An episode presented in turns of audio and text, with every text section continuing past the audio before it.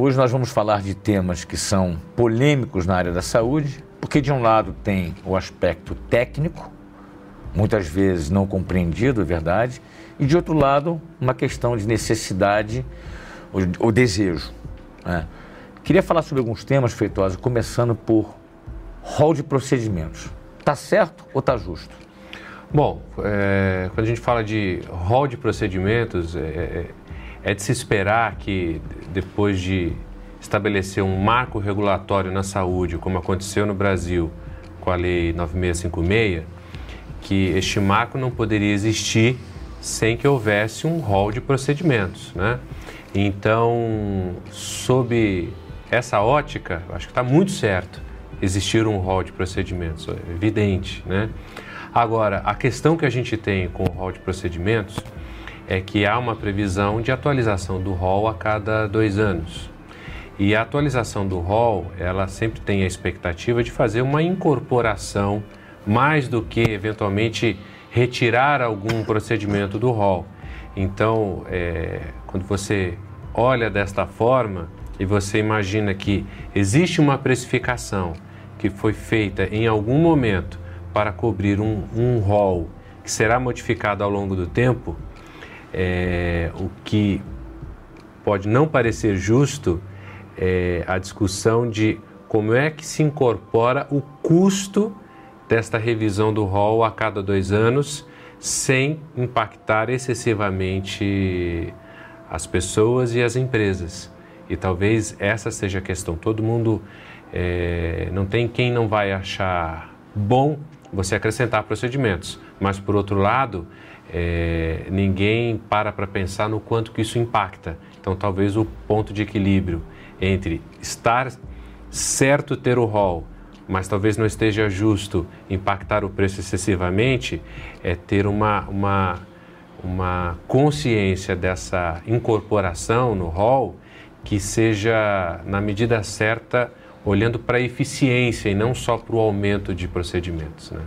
Perfeito. Um outro, um outro tema, Feitosa, que é bastante polêmico, muitas vezes gera, acaba gerando algumas ações judiciais, é o reajuste por faixa etária. Está certo ou está justo? Reajuste por faixa etária. Esse, com certeza, mais polêmico, que está mais próximo ainda das pessoas e da discussão com elas, porque impacta financeiramente. Né? Ainda mais que as empresas é, que dão plano de saúde ao longo do tempo para os demitidos e aposentados, é, algumas delas têm adotado uma linha de colocar a cobrança do inativo por faixa etária. Né? Então, ah, tá certo ter uma cobrança por estabelecer um preço por faixa etária? Eu acredito que sim, existe uma razão técnica, porque nós estamos lidando com o fato, isso é inegável, que quanto mais velhos nós ficamos, mais vamos demandar por saúde e cada vez mais uma saúde mais cara e mais complexa, porque é, do, é, é natural, é um processo natural do envelhecimento do ser humano e, e demandar saúde. Agora, a discussão do tá justo é que está mais difícil, porque as pessoas olham para as faixas etárias e tem toda uma regulamentação sobre elas Inclusive, a, a existir 10 faixas etárias é uma tentativa de equilibrar a, o preço para que o mais velho não tenha um reajuste descontrolado. Então, hoje, a regulamentação da INS mais o Estatuto do Idoso, idoso estabelece 10 faixas e para de reajustar a partir dos 59 anos, mas evidente que os mais jovens acabam é, tendo que sustentar essa relação fixa que existe entre a última faixa e a primeira faixa. Né? Então, é justo ter só 10 faixas? Sob o ponto de vista de quem assume o risco, não. Porque uma empresa, uma operadora de plano de saúde sabe que você pode congelar na, nos 59 anos, mas as pessoas continuarão gerando mais despesas à, à medida que envelhecem. E se você congela em 59 anos, alguém mais jovem vai ter que segurar essa conta, né? Agora, sob o aspecto das, da, da, do indivíduo que eventualmente está pagando por faixa etária, é necessário sim você ter um limite de reajuste, porque senão as famílias não vão conseguir, um idoso não vai conseguir pagar o seu plano de saúde. Né? Então, é, a discussão verdadeira do que é justo nesse caso é você estabelecer mecanismos em que ah, o equilíbrio entre as faixas seja possível de pagamento, principalmente para o mais velho. Né? Muitas vezes o que acontece é que você faz uma, uma distribuição da, da, dos valores de faixa etária no limite da curva, ou seja, está sempre seis vezes maior a, a décima faixa em relação à primeira, ou no limite disso. Existem muitas situações em que era possível você subir um pouco o preço do mais jovem e não ter uma diferença de seis vezes a décima faixa.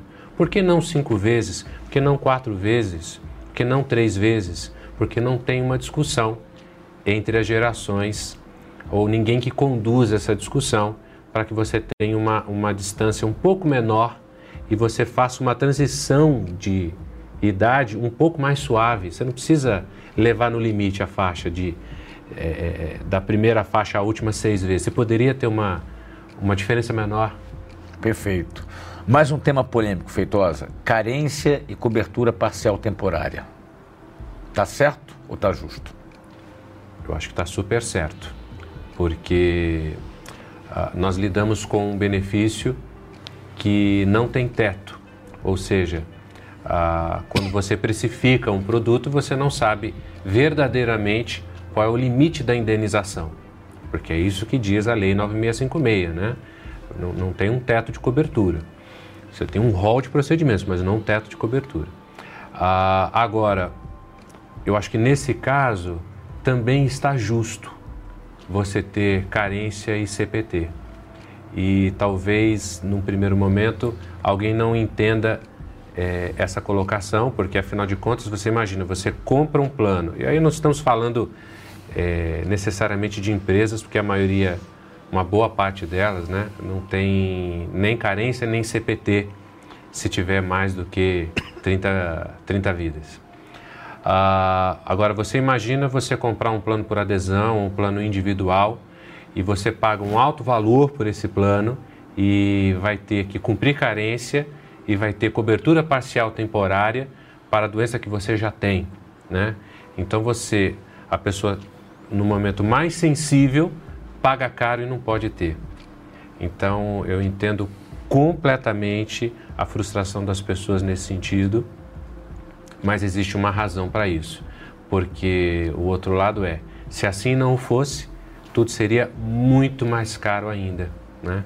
Então, é, o caminho é, sempre para que você consiga flexibilizar estas coisas é você ter um, uma massa suficiente para diluir risco, né? É por isso que as empresas podem nascer sem carência e sem CPT, porque ela tem uma massa crítica mínima para cumprir isso, né? Talvez o caminho para resolver isso é que as coisas sejam sempre estabelecidas sob a ótica de uma massa crítica, né? Mas isso envolve outras discussões que não é o foco desse vídeo, como comportamento de utilização, regulação dos procedimentos, né? Para que isso funcione bem. Perfeito. E minha última um último tema polêmico para essa rodada, a questão da rescisão unilateral de contratos. Tá certo ou tá justo? Uau! Ainda bem que você fez essa pergunta por último, porque na verdade é, eu acho que quando você fala de rescisão é quando tudo mais não deu certo para alguém, né? E quando você fala de rescisão unilateral, obviamente, acho que o interesse aqui não é do indivíduo querendo cancelar o seu plano por qualquer motivo, mas é da operadora querendo cancelar o plano, né? Então, é, é, essa é uma questão que ah, o plano individual está muito bem protegido, né? Ou seja, se não houver inadimplência é, vai, nem fraude, não, não, não, tem como cancelar o plano, né? No plano por adesão, em tese, a relação é esta também, né? Ah, mas aí você tem um, um, outros componentes na cadeia que podem eventualmente gerar essa, essa rescisão, né? como por exemplo a entidade de classe, a administradora, que pode descumprir qualquer coisa dentro dessa relação. E aí, a, a, acho que é onde é mais sensível a rescisão unilateral. PME. PME. Ou PME aqui em São Paulo, né? é, e as grandes empresas. Então, assim, para não fugir do nosso tema, tá certo rescisão unilateral? Eu acho que não.